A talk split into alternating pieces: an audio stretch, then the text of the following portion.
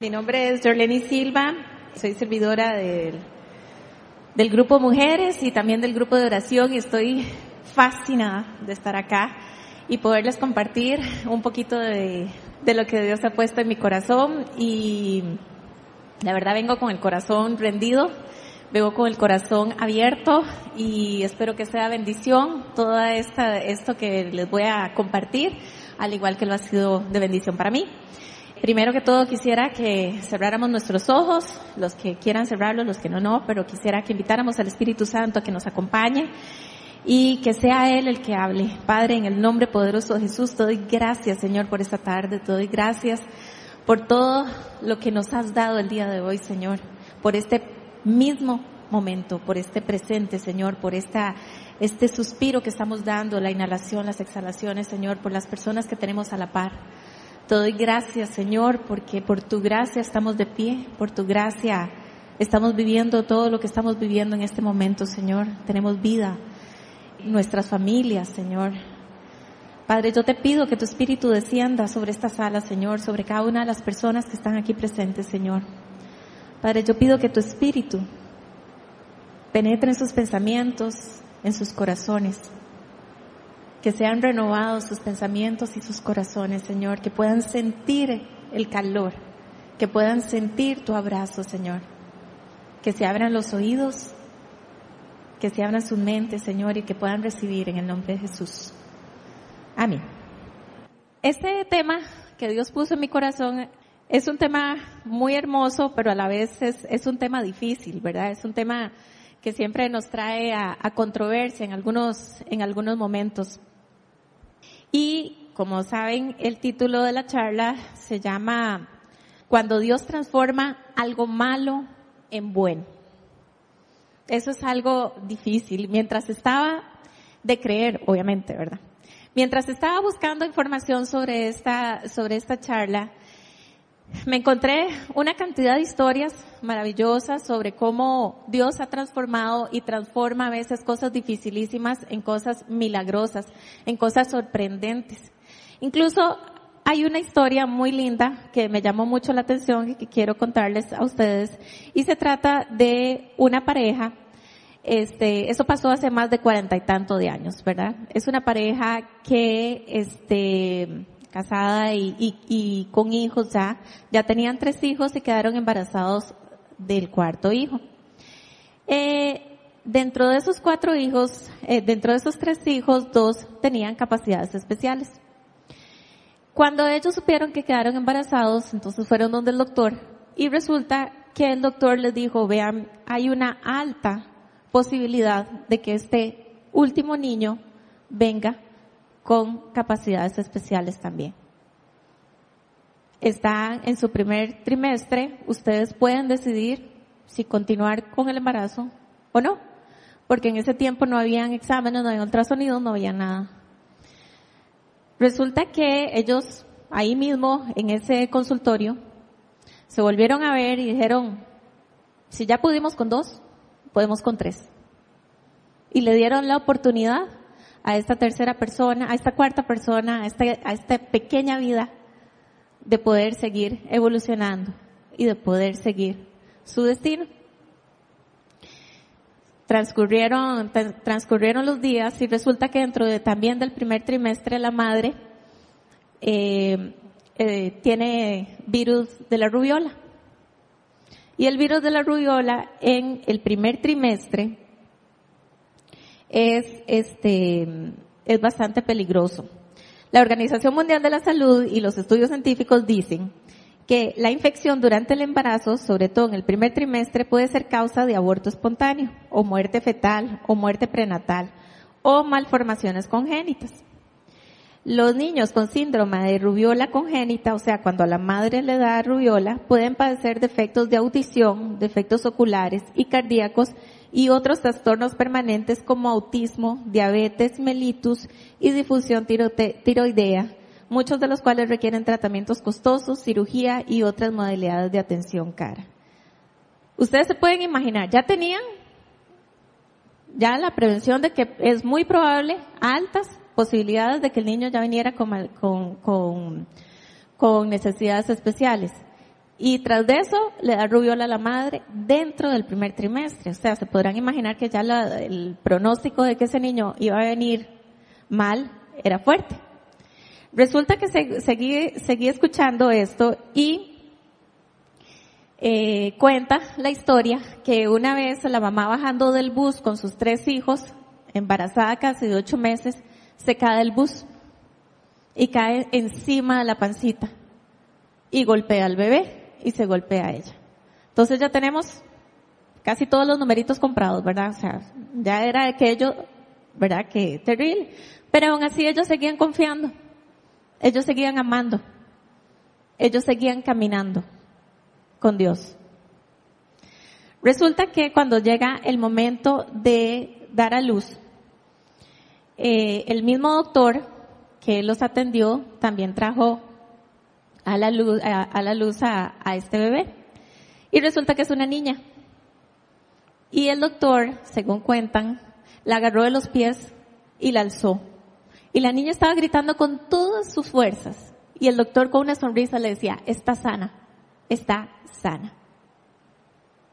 Todos los pronósticos, todo, absolutamente todo, se borró. La niña estaba sana. Eso es una historia que inspira, ¿verdad? Es una historia que qué chiva, que qué lindo, y uno la lee y uno dice, qué lindo, bendito sea Dios, qué lindo está todo esto. Pero también hay historias, y me encontré historias, que no, que incluso habían pronósticos más positivos y el desenlace era terrible terrible. Y entonces ahí entonces uno dice, pero ¿por qué sí? ¿Por qué no? ¿Por qué a mí sí? ¿Por qué al otro no?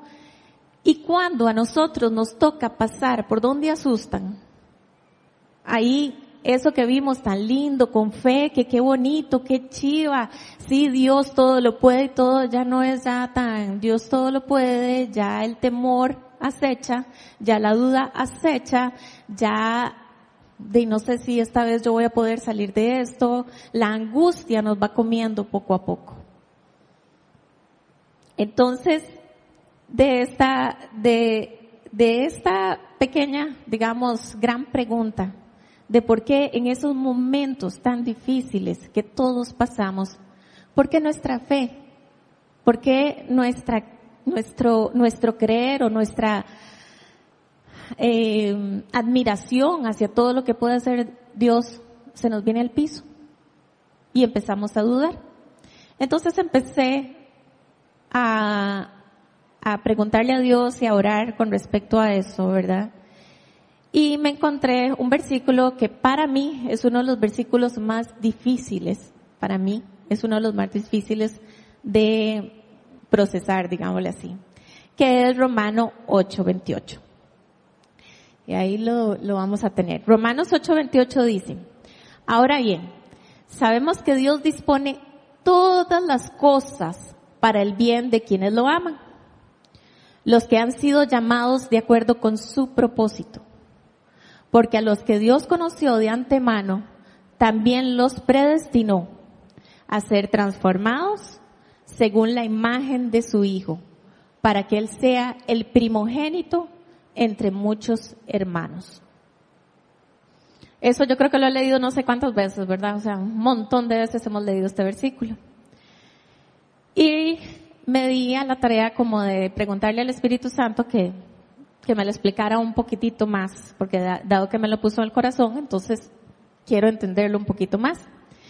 Y desmenuzándolo un poquito, encontré tres verdades. En estas tres verdades, la primera verdad dice, todo, bueno y malo, Dios lo dispone para nuestro bien. Él usa lo malo para transformarlo en algo bueno. Nosotros cuando leemos este versículo, y eso a mí me pasa mucho, me pasaba mucho, es que dice, ahora bien, sabemos que Dios dispone todas las cosas. ¿Quién piensa cuando dice todas las cosas en cosas malas? ¿Quién piensa en eso? Sí, bien. Somos pocos. Somos pocos. ¿Por qué? Porque yo no me imagino, uy, la muerte de mi mamá va a ser para bien mío. Uy, el cáncer que me diagnosticaron va a ser para bien mío. No. No. Uno cuando lee eso inmediatamente está programado para ver cosas positivas, cosas buenas, todo, todo, todo va a ser para bien, pero no. Ahí dice que todo, bueno y malo, está para, para, para, está para ser dispuesto para nuestro bien. Y eso me llevó a recordar la vida de José. José pasó por cantidad de cosas. José le tenía envidia a todos los hermanos, lo vendieron, lo abandonaron, lo encarcelaron, lo acusaron, le llenaron de muchas cosas, pero Dios utilizó absolutamente todo para el bien de él y lo llevó a brillar como ningún otro en ese momento estaba brillando. Porque él utilizó, porque Dios utilizó todas las cosas que le estaban haciendo mal para bien y las transformó. Veamos Génesis 50, 20. Dice, es verdad que ustedes pensaron en hacerme mal. Este es José hablando. Pero Dios transformó ese mal en bien para lograr lo que hoy estamos viendo. Salvar la vida de mucha gente. Y veamos segunda de Corintios 9:8. Dice, "Y Dios puede hacer que toda gracia abunde para ustedes, de manera que siempre, en todas circunstancias, tengan todo lo necesario y toda buena obra abunde en ustedes. Si nos vamos a cómo era el comportamiento de José, José fue obediente.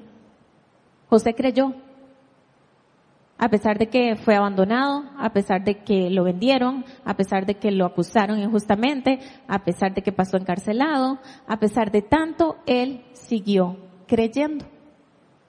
Él siguió creyendo en la promesa que Dios le había dado.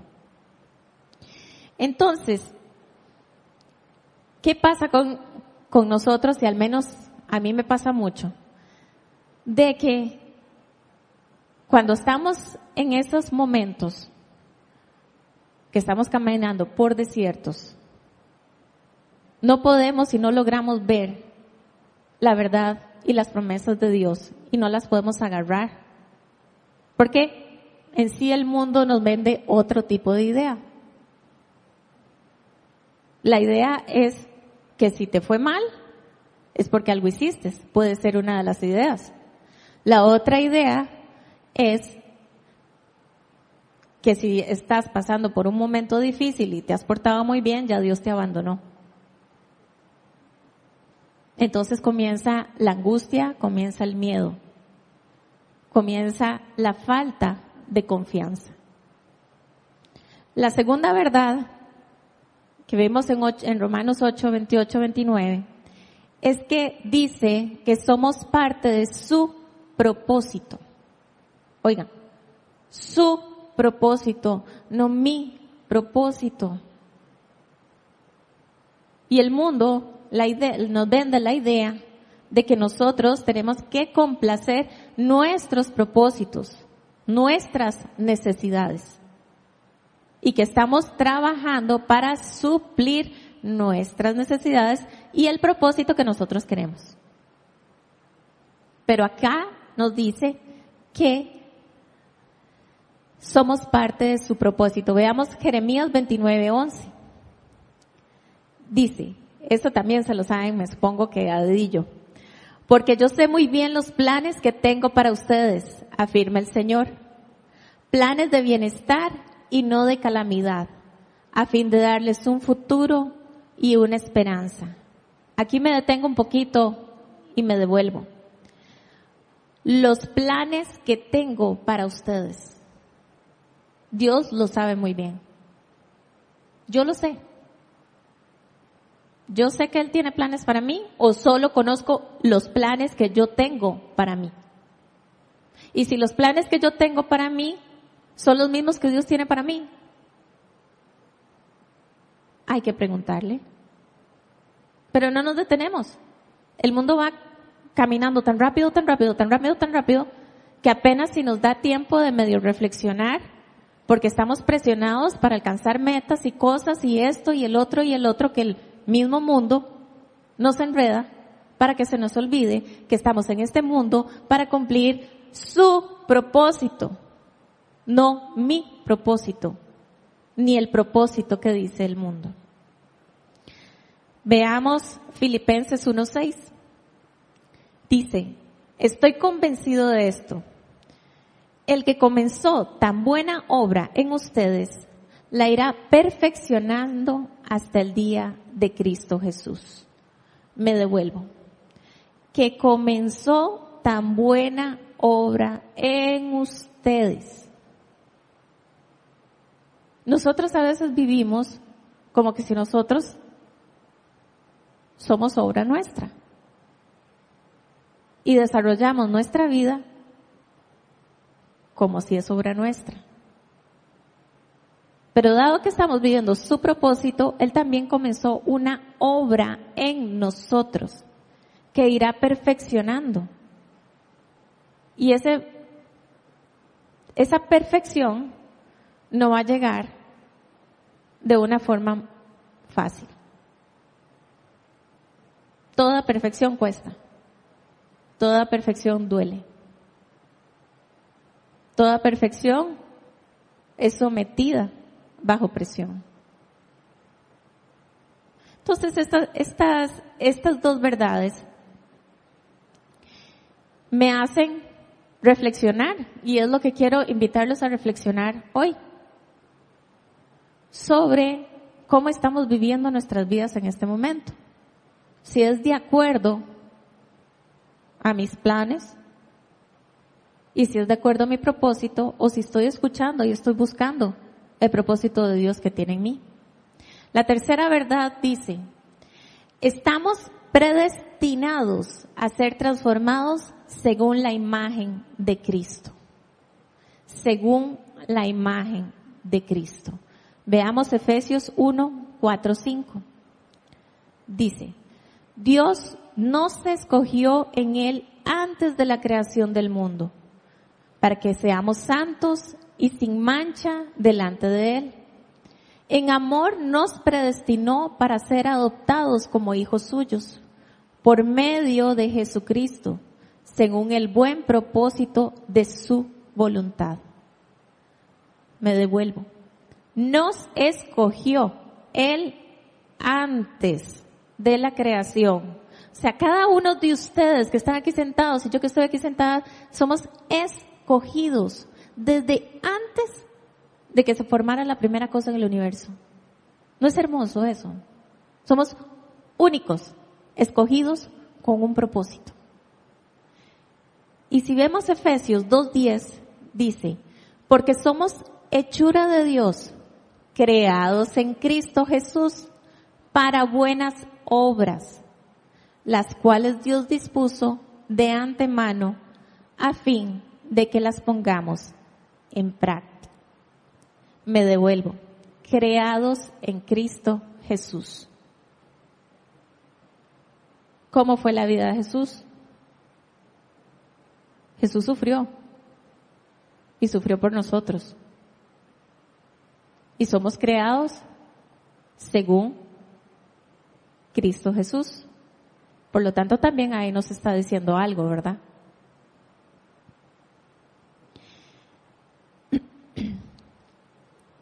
Entonces, si unimos las tres verdades que acabamos de, de ver, descubrimos que todo, absolutamente todo, lo bueno y lo malo, está hecho para que nosotros mejoremos y llevemos a cabo su propósito. No nuestro propósito, sino su propósito. Y además fuimos creados o predestinados a ser transformados según la imagen de Cristo. Todo esto que nos habla de que yo no soy mía. Gloriana no es de Gloriana. Enrique no es de Enrique, sino que yo soy de Dios. Gloriana es propiedad de Dios. Enrique es propiedad de Dios.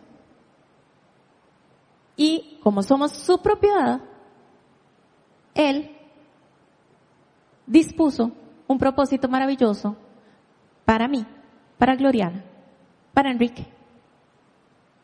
Y va a hacer todo y aprovechar absolutamente todo, bueno y malo, para que el propósito de Gloriana se cumpla, para que el de Enrique se cumpla. Una vez que nosotros tenemos esa percepción clara, ¿dónde queda el miedo?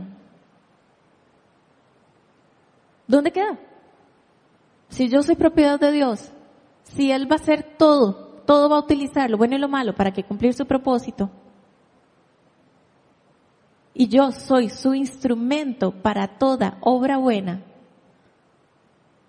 entonces ¿por qué nos angustiamos? ¿Por qué le damos cabida al miedo? ¿Por qué hay temor en nuestras vidas? Y es ahí donde empezamos a intervenir y empezamos a ayudar a Dios. Y esas ayudaditas a Dios, al menos a mí, no me han llevado a ningún lado. Haciendo esta, esta, esta reflexión,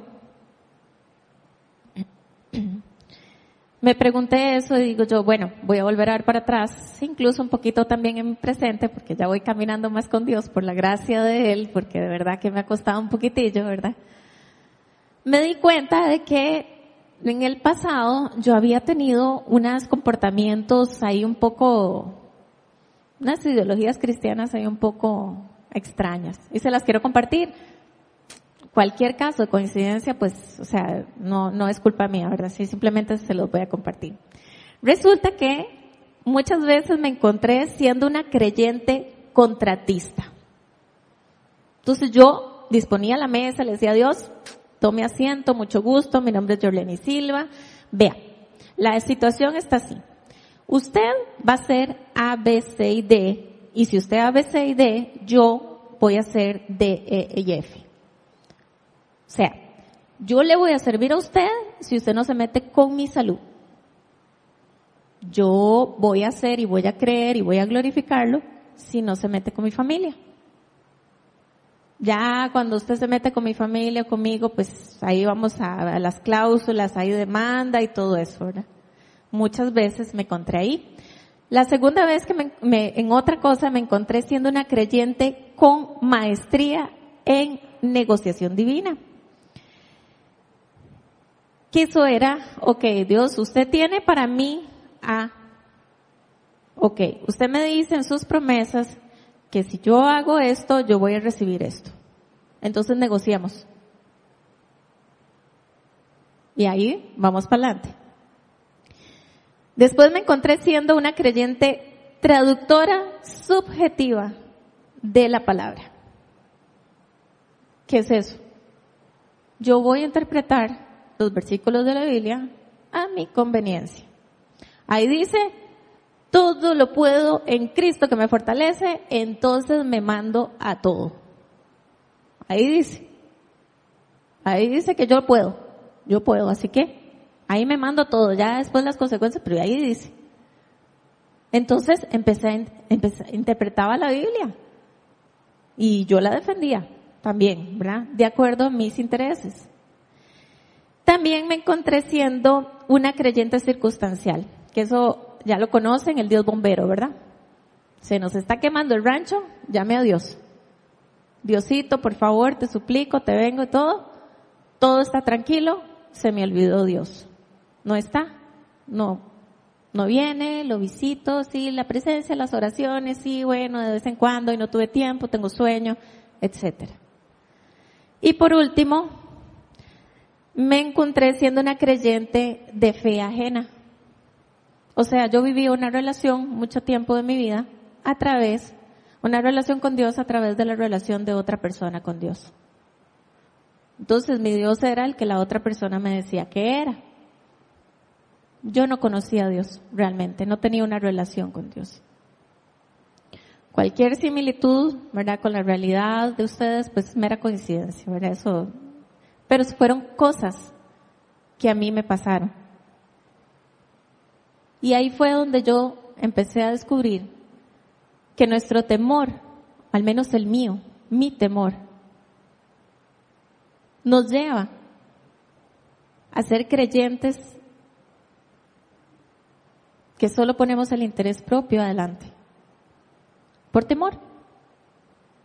Vivimos atemorizados de pérdidas, vivimos atemorizados de enfermedades, vivimos atemorizados del que dirán, vivimos atemorizados de cantidad de cosas. Y ese temor nos maneja. Y nosotros al interferir o al intervenir en lo que Dios puede hacer y en volver a las tres verdades anteriores, no permitimos que Dios transforme las cosas malas que nos suceden en cosas buenas. Eso no se ve durante el camino. Eso solo se ve cuando ya pasamos por donde asustan, por cuando ya pasamos el desierto, cuando ya terminó. Incluso hay desenlaces que no terminan bien para la persona. Pero el impacto que Dios hizo alrededor de la persona fue increíble. Y ese fue su propósito, que mediante la persona pudiera impactar y cambiar corazones alrededor de esa persona. Y si yo creo en la vida eterna, y si yo creo que después de aquí, que esto es un entrenamiento para poder llegar allá, dígame si no voy a tener consuelo cuando yo pierda a alguien, a un ser querido, porque Él está allá gozando con Dios. O si pierdo una relación, o si pierdo un trabajo, ¿cómo no voy a confiar en que eso también Dios lo va a utilizar? para mi bien. Y no solo para el mío, sino para las personas que están a mi alrededor. Es volver, es desaprender para volver a aprender. En realidad, ¿cuál es el propósito de mi vida en este mundo?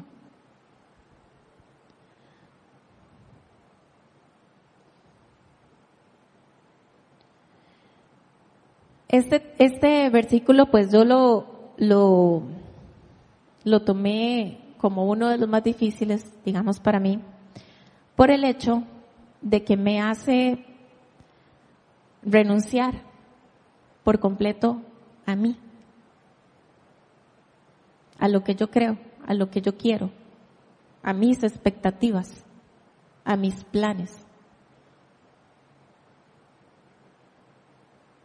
me hace volverme a ver y decir, usted es una obra imaginada y creada desde antes del universo para un propósito que solo el rey lo sabe. Y que él va a hacer absolutamente todo para que ese propósito se cumpla. Y eso, aparte de difícil, ¿verdad? Porque, bueno, no sé ustedes, pero a mí sí me, me, me costó masticarlo, me llevó también a la conclusión de que si yo soy de Él, no tengo que echarme a la espalda absolutamente nada. Nada. Porque Él dice que todo, todo, todo, Él lo va a hacer para el bien mío. Yo lo único que tengo que hacer es estar atenta al Rey, a su instrucción, para ejecutar bien el propósito que Él tiene en mi vida. Eso es lo único que yo tengo que hacer. Poner atención a su palabra.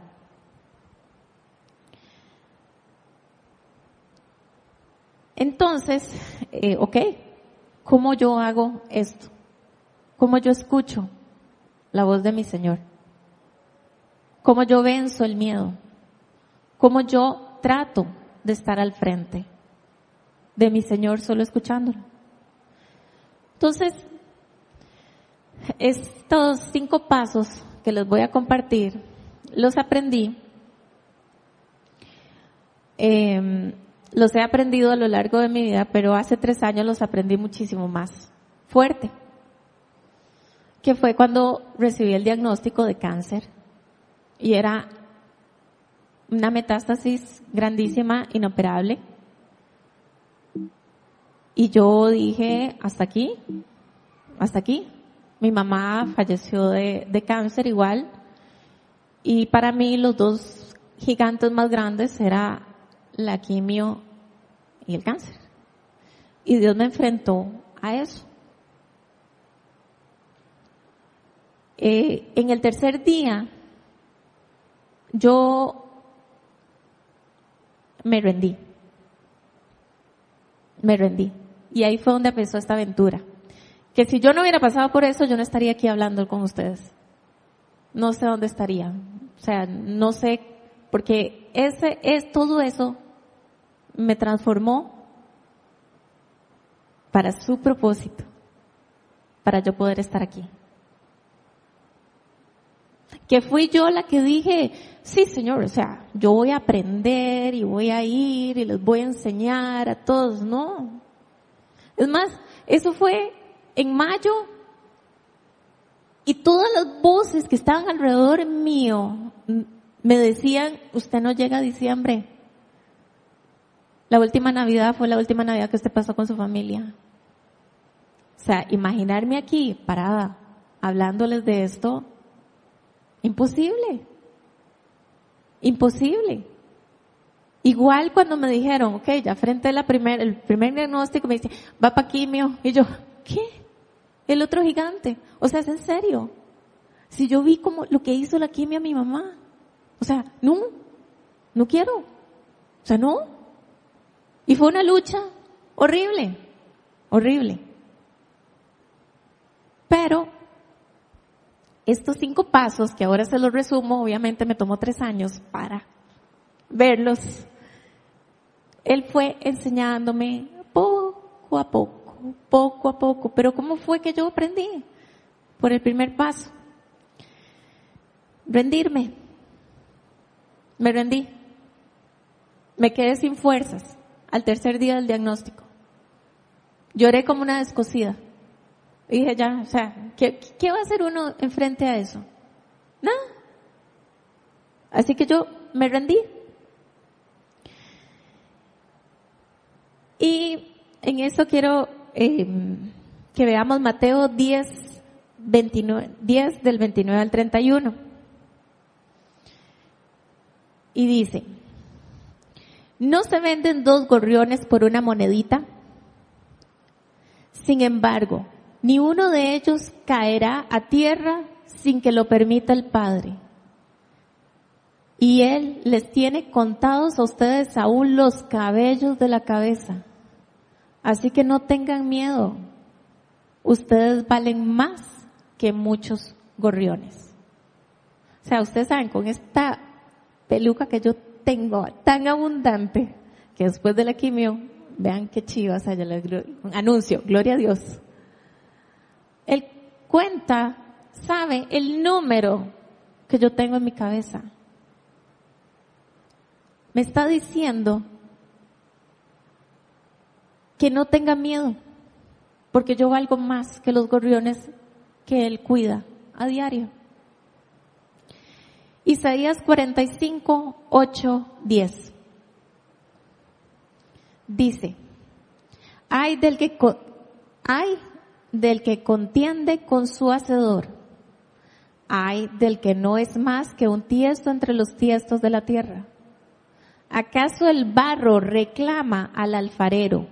Fíjate en lo que haces. Tu vasija no tiene agarradera yo soy obra de Dios. Todos somos obras de Dios. Yo puedo reclamarle a Dios.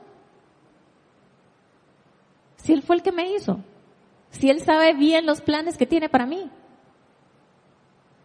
Si Él sabe qué utilizar y qué no utilizar.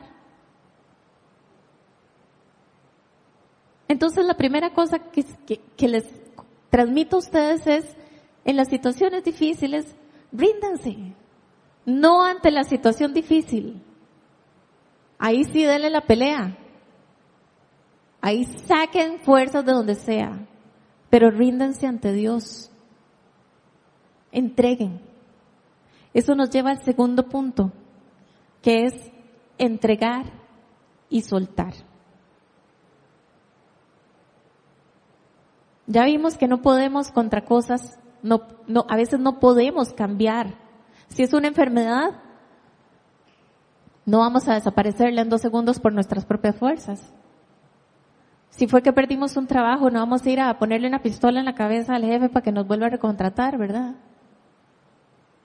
Si es que una relación se perdió, no vamos a obligar a que eso suceda y vuelva a suceder otra vez. Tengo que entregar. Esto me duele, Señor, te entrego mi dolor. Te entrego mi frustración, te entrego mi impotencia. Te entrego todo esto que no puedo manejar. Te lo doy. Porque yo soy tuya. Y todo lo que a mí me pasa es tuyo. Tercer punto. Fe y confianza. Ese es dificilísimo en momentos de angustia. Creer. Vemos Jeremías 17 del 5 al 9. Dice, bendito el hombre que confía en el Señor y pone su confianza en Él. Será como un árbol plantado junto al agua, que extiende sus raíces hacia la corriente. No teme que llegue el calor y sus hojas están siempre verdes. En época de sequía no se angustia y nunca deja de dar fruto nunca deja de dar fruto. Nosotros en momentos de angustia nos paralizamos. Yo estoy sirviendo y sirviendo y de pronto pasó algo, ya no puedo seguir sirviendo porque tengo un problema X, ¿no? Porque si confío en Dios de corazón y pongo mi confianza en Él, según lo que dice Jeremías según la palabra de Dios, sus hojas, o sea, mis hojas siempre van a estar verdes. Y en época de sequía no sentiré angustia. Y siempre seguiré dando frutos. Si ustedes están pasando por momentos de angustias o por algún problema, no dejen de servir. No dejen de dar. No dejen de hacer cosas para el reino. Porque eso va a afianzar la confianza que debemos de tener en aquel que nos soñó desde antes de la creación para un propósito. En el cuarto punto dice, que tenemos que estar atentos y obedecer. No solo escuchar, también voy a obedecer, voy a hacer lo que el rey me diga. Veamos primera Samuel 15, 22, que dice, ¿qué le agrada más al Señor? ¿Que se le ofrezcan holocaustos y sacrificios o que se le obedezca lo que Él dice? El obedecer vale más que el sacrificio y el prestar atención más que la grasa de carneros. A Dios le interesa que lo escuchemos y que obedezcamos. ¿Por qué? Porque yo soy Dios y quiero hacer las cosas. No. Le interesa que nosotros escuchemos y obedezcamos porque solo así van a hacer que sucedan las cosas. Porque Él, Él es un caballero, Él no nos obliga él nos da la opción, pero nosotros somos los que tenemos que decidir si confío o no confío en Dios. si le creo o no le creo, que Él puede transformar las circunstancias malas, feas, angustiosas de mi hoy en cosas maravillosas en mi mañana. Y no solo para mí, sino para todo el mundo. Y créanme, la persona que es utilizada para hacer bendición a través de una enfermedad para otras personas, cuando la persona se da cuenta de que ella es la fuente de bendición y de impacto a los demás, eso le da consuelo, porque ve su propósito en todo eso, que es el mismo propósito que cada uno tenemos en nuestras tribulaciones y en nuestros momentos difíciles. El quinto punto es agradecer y adorar. Primera de Tesalonicenses, viera cómo he practicado esta palabra. Tesalonicenses 5 del 16 al 18. Dice, estén siempre alegres, oren sin cesar, den gracias a Dios en toda situación, porque esta es su voluntad para ustedes en Cristo Jesús. Wow. Estar siempre alegres, oren sin cesar y den gracias a Dios en toda situación. En medio de una enfermedad, en medio de una circunstancia que nos quita la respiración, en medio del dolor, nos está diciendo, tal vez ustedes pueden orar, no, es una directriz.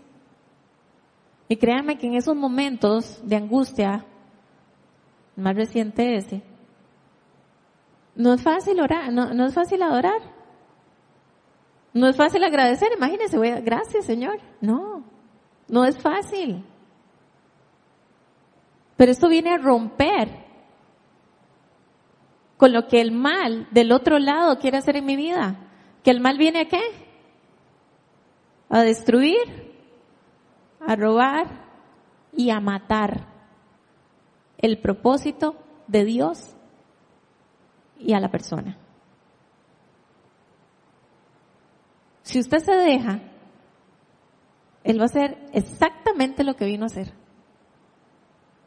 Y es otra decisión que nosotros tenemos que tomar.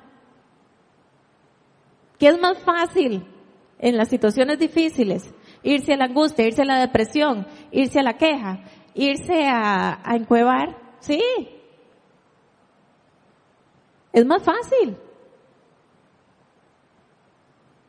Pero si yo tengo la confianza en mi Dios, si yo conozco quién es mi Padre, si yo sé que todo, todo obra para mi bien, para cumplir el propósito de mi Padre, ¿cómo no voy a dar la lucha? ¿Cómo no me voy a esforzar? Yo le creo. Y eso, ojo, no quiere decir que el final sea un final de Disney. ¿No? Puede ser tal vez que no se cumpla la expectativa que yo tengo, que yo tengo. Pero sí se va a cumplir la expectativa que tiene Dios en ese propósito.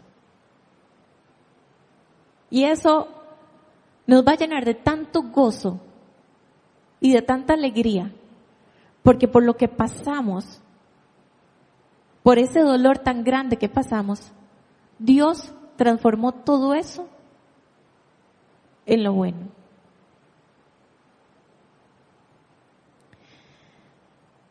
Estas son las, las, las, las cinco herramientas que hoy de verdad quiero dejarles a ustedes. Porque tribulación siempre vamos a tener. Siempre vamos a tener retos. Siempre vamos a tener angustias. Y estas herramientas de verdad que lo ayudan a uno a poder enfocar de nuevo la mirada donde tenemos que tenerla, es en Dios, no en el problema. Tenemos que tener en nuestro corazón y en nuestra mente el anhelo de exaltar más lo que ha hecho Dios y lo que está haciendo Dios que lo que está haciendo el mal en ese momento.